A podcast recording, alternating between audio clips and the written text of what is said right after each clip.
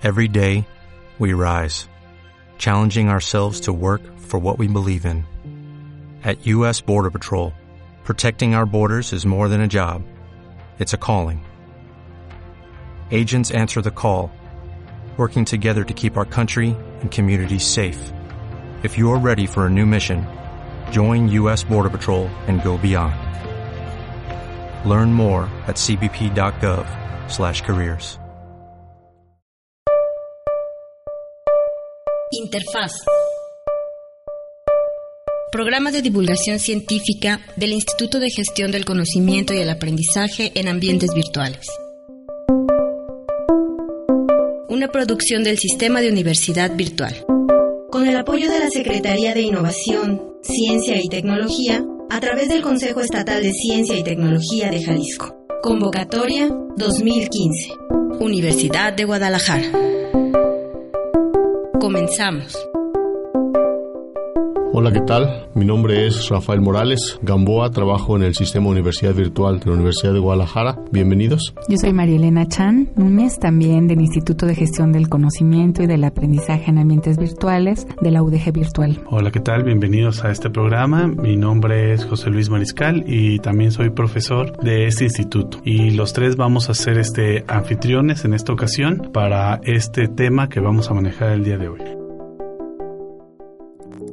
vamos a comentarles, al ser esta el primer emisión de este programa Interfaz, queremos compartir con ustedes que, este programa es un programa del Instituto de Gestión del Conocimiento y del Aprendizaje en Ambientes Virtuales del Sistema Universidad Virtual de la Universidad de Guadalajara. Y la idea de este programa es un programa de, de divulgación científica que, trata precisamente de poder tener accesible a diferentes grupos sociales y públicos eh, el conocimiento que se genera en los diferentes cuerpos académicos de, del instituto. Y en ese sentido es que por eso este eh, programa lo hemos eh, nombrado Interfaz. Interfaz básicamente es la el punto de conexión, el punto de intercambio, el punto de comunicación entre dos espacios. Y queremos que sea precisamente eso, un, un, punto de intercambio, un punto de comunicación y un buen pretexto para la interacción entre lo que sería el área de investigación y, el, público, todos los que podrían de alguna manera enterarse y no solamente enterarse, sino comentar comunicar e influir de alguna manera en el trabajo de investigación que, se, que estamos haciendo. Ahora, ¿por qué hacer un programa como este desde el Instituto de Gestión del Conocimiento y del Aprendizaje en Ambientes Virtuales? Este instituto nace junto con el sistema de universidad virtual en el 2006. Eh, el sistema nació en el 2005 y un año después se crea el instituto y se crea para desarrollar justamente el campo de conocimiento eh, que, que, tiene que ver con la educación virtual y también con la gestión de la cultura en, la virtualidad, considerando que no había que hacer solo enseñanza, como puede darse en muchas de las instituciones eh, a nivel mundial que hacen educación a distancia como modalidad, sino entender que eh, justamente todo lo que está sucediendo en los entornos digitales se está moviendo muchas prácticas eh, de la vida social, cotidiana, la escolar, por supuesto, y que eso meritaba hacer investigación. Y, y, todo esto que hemos venido produciendo en estos años nos interesa mucho compartirlo a través de un programa como este. Estás escuchando Interfaz. Sí, y en ese sentido, eh, a diferencia tal vez de, de otros este, programas radiofónicos, este en el que se tiene eh, algún este locutor, algún guía que va compartiendo y que va teniendo invitados. En este caso, este programa lo, lo hemos decidido hacer un poco diferente en el sentido de que los eh, sea cada programa eh, una temática diferente, temáticas relacionadas con los cuerpos académicos y con sus investigaciones. Y por lo tanto entonces cada programa va a ser responsabilidad de uno, dos o tres personas, este, investigadores que estén llevando a cabo esa investigación. De tal manera en que entonces en el transcurso de los diferentes programas eh, irán escuchando diferentes voces, diferentes ritmos eh, y ahí mismo podríamos ver las, la gran diversidad que existe ¿no? de formas de, exponer, de tratar los temas, etcétera. En ese sentido, sin embargo, cada uno de los de los temas que se van a ver en términos generales trataremos de que traten de, de explicar o, más bien responder unas preguntas guías, ¿no? Esto es que expliquen qué es el tema que se está hablando, qué es cuál es el, lo que se está trabajando, qué características tiene, cómo impacta o cómo se puede observar en la vida cotidiana, cómo se ha estudiado, qué visiones hay del mismo y sobre todo dónde se puede obtener información que pueda ampliarse o profundizar precisamente para aquellos que nunca habían escuchado de esa temática, bueno, pues les sirva un poco para ir este, a buscar y encontrar y sobre todo, eh, dado que este programa va a estar disponible en Cultura UDG Virtual, bueno, va a haber un foro donde puedan compartir y puedan entrar en discusión con otras personas, ¿no? Eh, el tema a tratar en, en esta ocasión es el, el, gran tema de interés para para nosotros, para el instituto al cual pertenecemos, y que tiene que ver con la interacción de, tres grandes elementos de la sociedad en que vivimos, que es por una parte la cultura, por otra parte la educación y un tercer elemento que es la tecnología y en particular la tecnología eh, de la información y la comunicación digitales que vemos hoy en día, que son las TIC eh, a nosotros lo que nos interesa precisamente es estos, estos tres grandes elementos y cómo interactúan. No por separado, no la cultura por una parte, la, tecnología por otra, la educación por otra, sino cómo estos tres grandes elementos se, se, interlazan, se conectan, influyen unos sobre otros y, se reconstruyen los unos a los otros eh, a través de la interacción de la interacción que tenemos nosotros, los seres humanos, y, todo lo que significa la cultura en términos no nada más del arte, digamos, sino la cultura como la práctica, como los conocimientos, nuestras creencias, nuestras actitudes hacia la vida y todos los, lo que son los medios de producción, todos estos espacios que íntegros conforman la cultura, por otra parte la educación, que no nada más es en la escuela, normalmente la asociamos con la escuela, pero que también se asocia con el espacio laboral, con el espacio familiar, con el espacio recreativo, social, donde todos aprendemos algo todos los días. Y la tecnología como este, este, gran sustrato que estamos observando eh, en estos días, que, es, que, que, lo observamos influyendo cada uno de los espacios en los cuales vivimos, cada una de las acciones que realizamos y que se está volviendo un componente crítico de transformación de la sociedad que estamos viviendo. Bueno, pues para abrir la, la discusión invitamos entonces a los radioescuchas a que pasemos a la siguiente sección que se llama lectura en voz alta. Lectura en voz alta. A muy grandes rasgos, el proceso evolutivo que resume millones de años ha sido así. Posición erguida, que libera las manos de la locomoción y las transforma en instrumentos. Manos que liberan la boca de su servidumbre animal para morder, romper y rasgar. Boca que nos permite el desarrollo de la lengua y los labios y la posición frontal de la cara. Al bajar la boca, se produce una cerebralización creciente.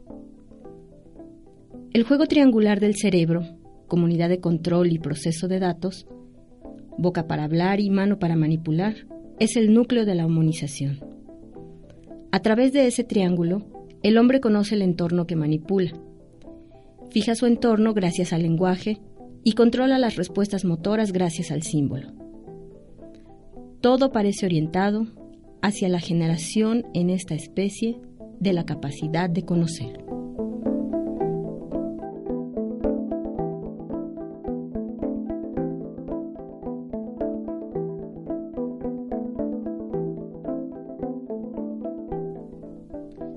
Pero el hombre es, además de un ser que puede conocer, un ser que debe conocer, pues es biológicamente incompleto e inacabado.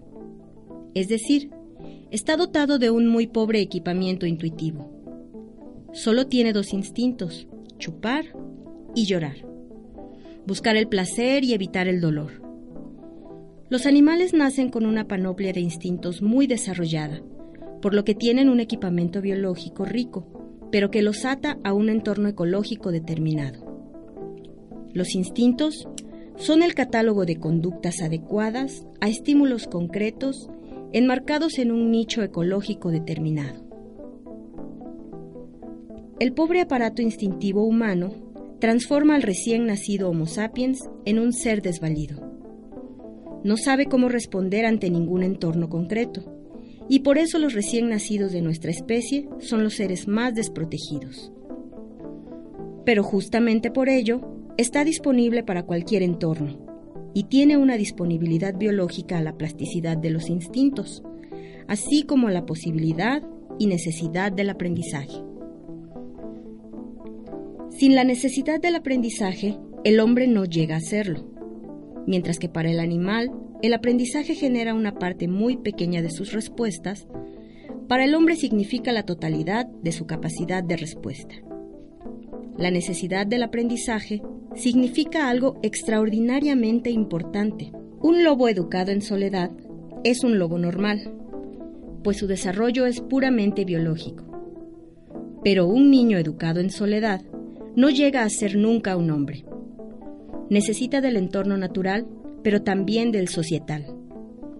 Necesita del aprendizaje para construirse.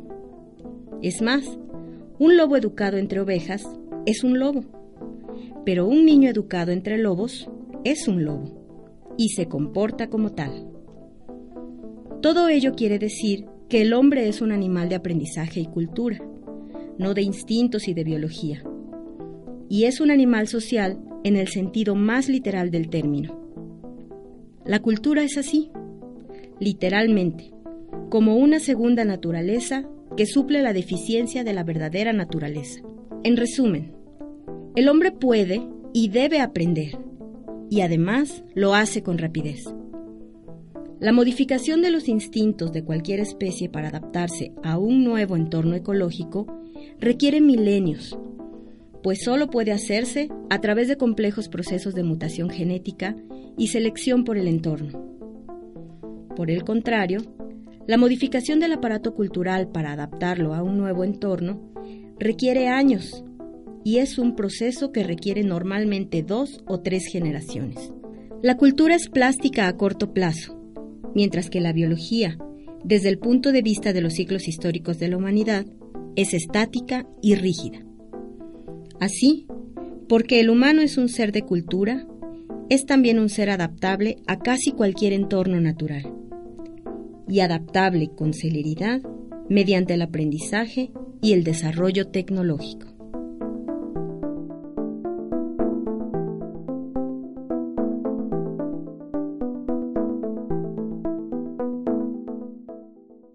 Fragmento adaptado de Conocimiento, Individuo y Sociedad del libro La Sociología del Conocimiento y de la Ciencia, de Emilio Lamo, José María González y Cristóbal Torres.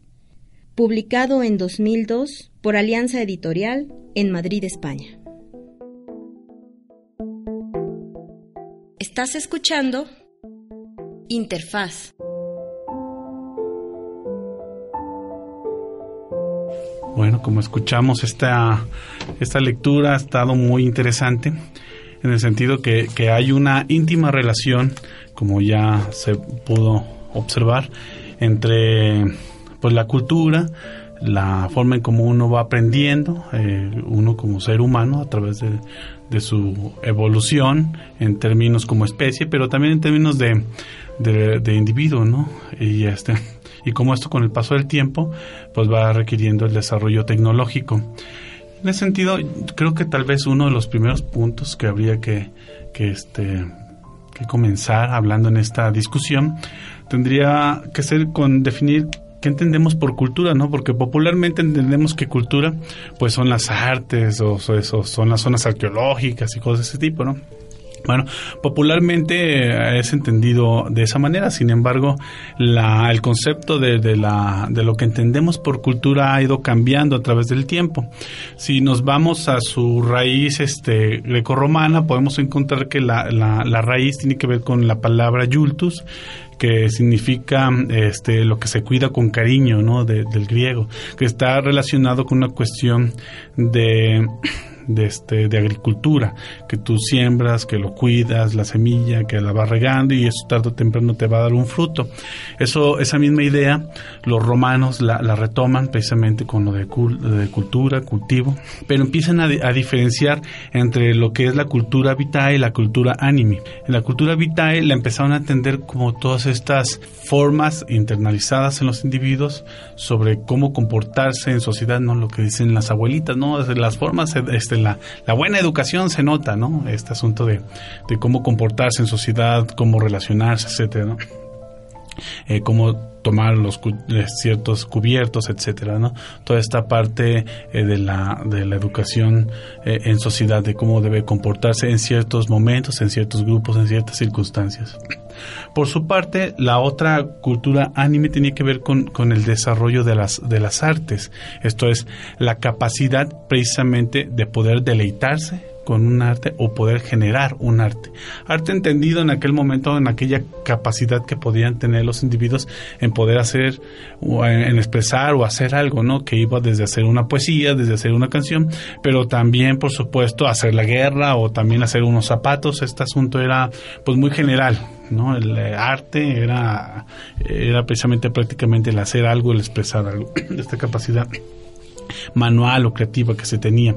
Sin embargo, con la enciclopedia esta idea este, se retoma, pero se complejiza al, al, agregar la parte del conocimiento, de tal manera que entonces se comenzó a, a entender que cultura era no solamente la capacidad de deleitarse y comprender o reproducir un arte, sino también tener una mayor este conocimientos o más que información organizada, ¿no?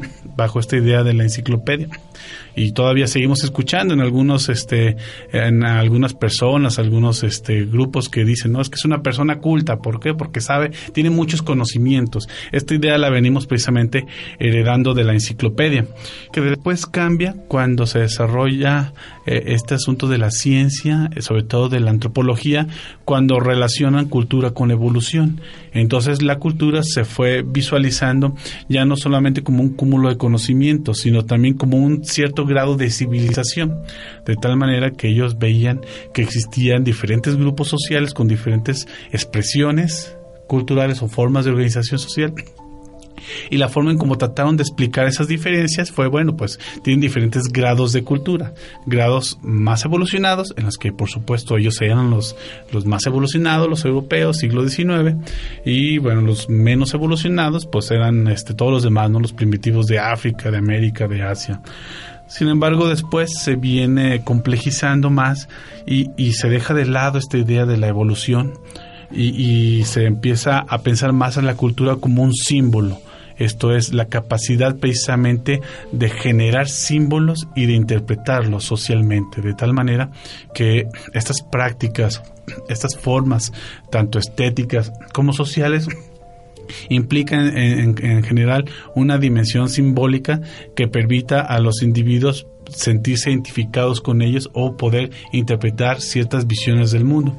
Y bueno, en la actualidad lo que entendemos por cultura va todavía más complejo. ¿Por qué? Porque la cultura es vista más como prácticas y valores que se construyen social e históricamente. Esto es, que lo que entendemos por cultura no va a ser siempre la que entendemos ahora o la que entendieron hace 100 años o la que van a entender eh, en el siglo 23 o que lo que entendemos por cultura o que lo que es importante de cultura para nosotros aquí en este lugar no va a ser lo mismo para los japoneses, para los este, africanos, etcétera, ¿no? Entonces esto nos permite ver que la cultura, el concepto de cultura ha ido cambiando, pero en general estamos hablando de, de prácticas, valores, formas de dar sentido a toda esta parte que es con su interacción con el medio ambiente. Pues es, es muy interesante que finalmente hay un punto en el que se toca completamente cultura y educación. Si uno lo piensa como que todos estos valores y prácticas que son significativos y pensamos en esta última noción de cultura que, que da José Luis, es como eh, cuando se habla de educación, lo que se está haciendo es de alguna manera ampliar los repertorios, ampliar eh, aquello con lo que el sujeto cuenta para interpretar el mundo y para actuar en el mundo. Llámese, mm, por ejemplo, una participación eh, ciudadana hoy en día, ¿no? Este, en el contexto en el que estamos, o si uno lo traslada a cualquier otro entorno, aquello que le sirve al sujeto para sobrevivir en ese entorno, para hacer algo eh, con los otros también, tiene que ver con una educación deliberada. Podríamos pensar incluso también un, poco en el mismo tono en el que lo, lo decías, José Luis, que a veces cuando decimos alguien bien educado o alguien mal educado, tiene que ver con, con esto, ¿no? ¿Qué, qué tipo de, de, cosas ha aprendido para responder y para interactuar con los otros? Y hay cosas que son valiosas para unos y no para otros, ¿no? Podría haber prácticas eh, que justamente se transmiten de padres a hijos o, de, o, de, o a través de la escuela porque se consideran valiosas, pero otras que no son transmitidas a través de esas instituciones, digamos, eh, pueden estarse dando, eh, como se da, por ejemplo, a través de los medios de comunicación.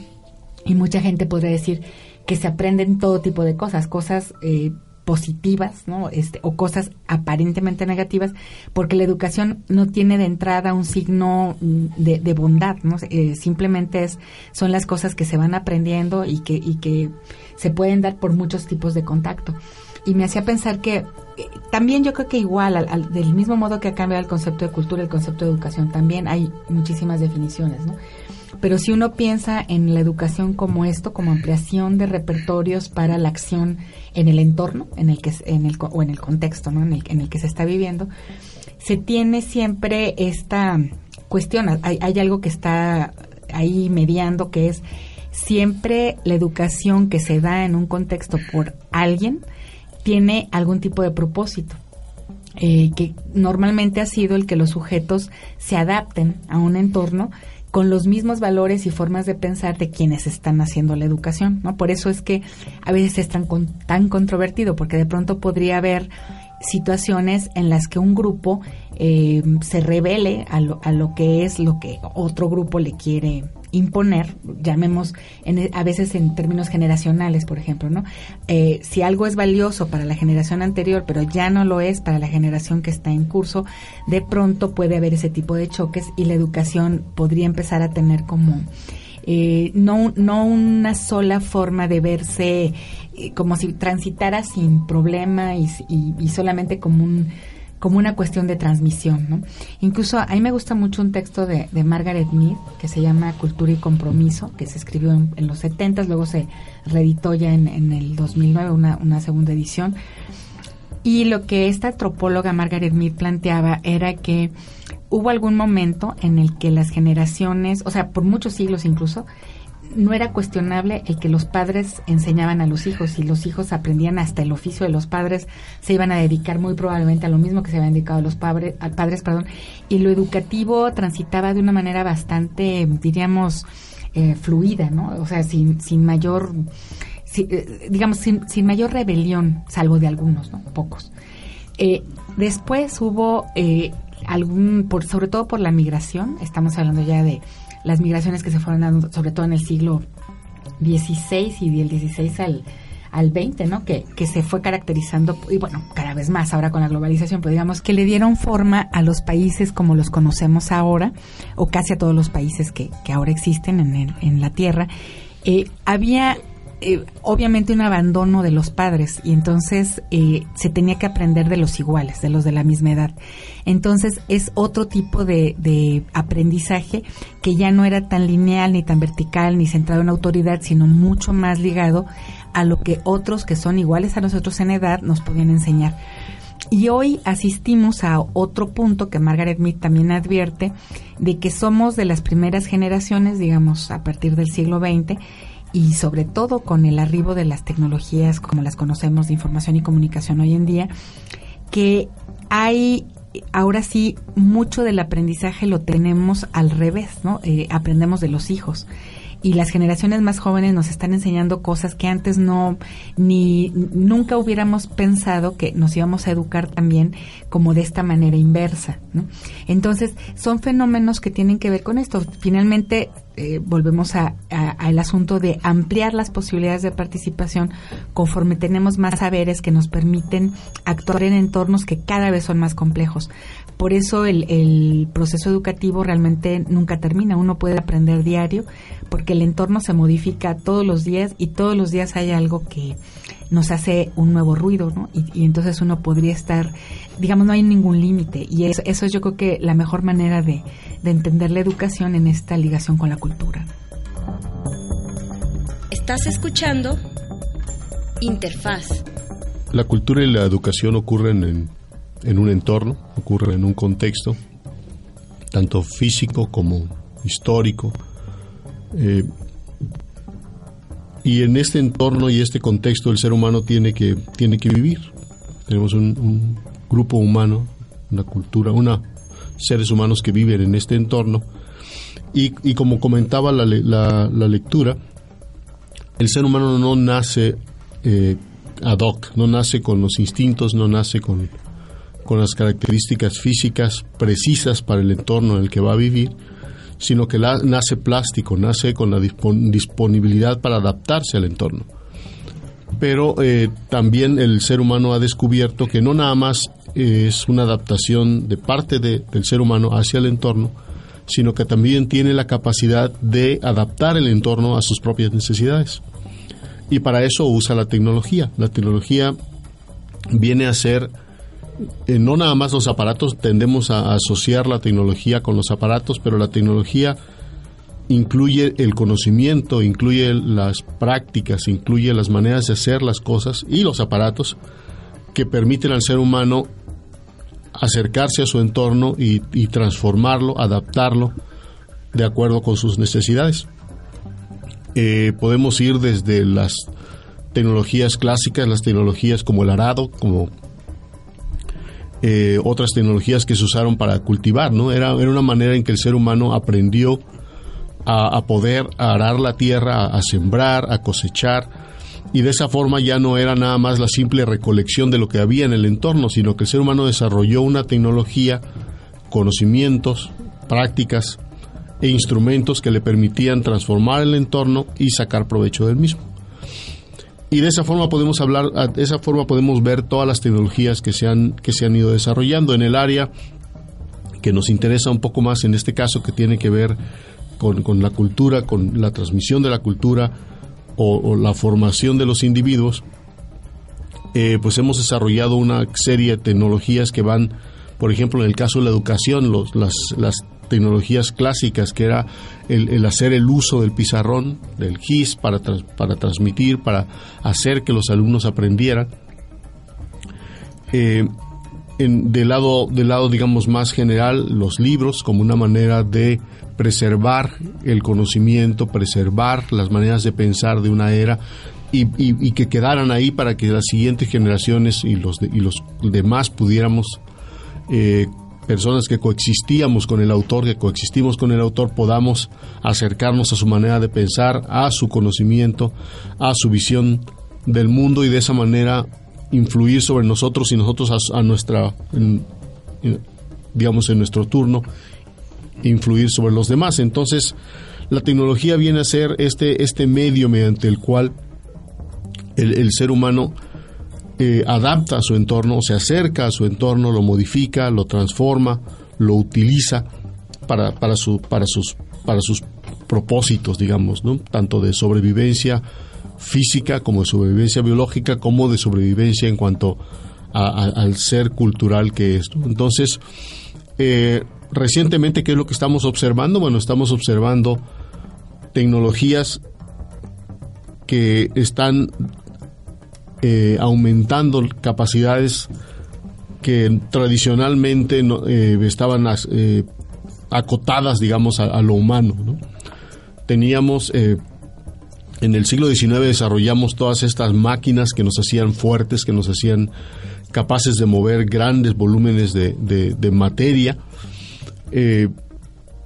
posteriormente también estas capacidades de de trasladarnos físicamente de un lugar a otro a grandes velocidades, todo eso lo fuimos desarrollando en el siglo XIX, el siglo XX, pero eh, esa capacidad de, de, de, aprender, esta capacidad de, de conocer, esta capacidad de observar, de analizar, de procesar información, eh, quedaba restringida, digamos, a lo, a lo humano. Teníamos las grandes bibliotecas desde, desde tiempos muy antiguos, el conocimiento estaba ahí, la información estaba ahí, pero se necesitaba el ser humano que llegara a manipularla, que llegara a leerla, que llegara a analizarla, que llegara a procesarla y de alguna manera eh, poder generar nuevo conocimiento.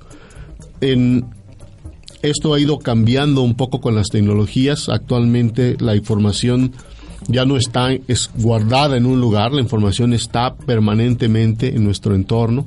Tenemos acceso a ella prácticamente de forma inmediata a través de las de los de las computadoras, a través de los dispositivos móviles, por ejemplo.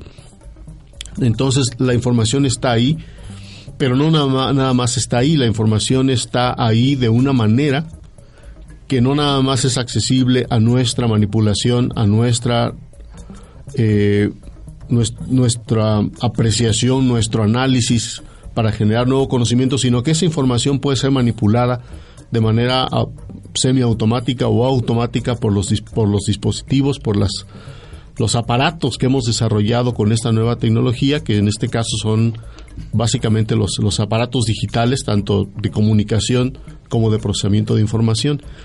Entonces tenemos una tecnología que hace que esta información y que este conocimiento que antes estaban ahí estáticos esperando que llegáramos a hacer uso de ellos, ahora esos conocimientos y esa información están permanentemente en movimiento. Eh, nosotros accedemos a ellos, los manipulamos, generamos nueva información, nuevo conocimiento, pero también ahora tenemos grandes computadoras que hacen lo mismo, grandes computadoras que analizan la información que está ahí que generan recomendaciones, que generan índices, que recomiendan eh, resultados de acuerdo con las búsquedas que estamos haciendo. Eh, y, que en un momento dado también están, están generando nuevo, nuevo conocimiento. Nuevo conocimiento sobre patrones, sobre la manera en que hacemos las cosas, sobre la manera en que nos comunicamos, sobre la manera en que generamos nuevas ideas.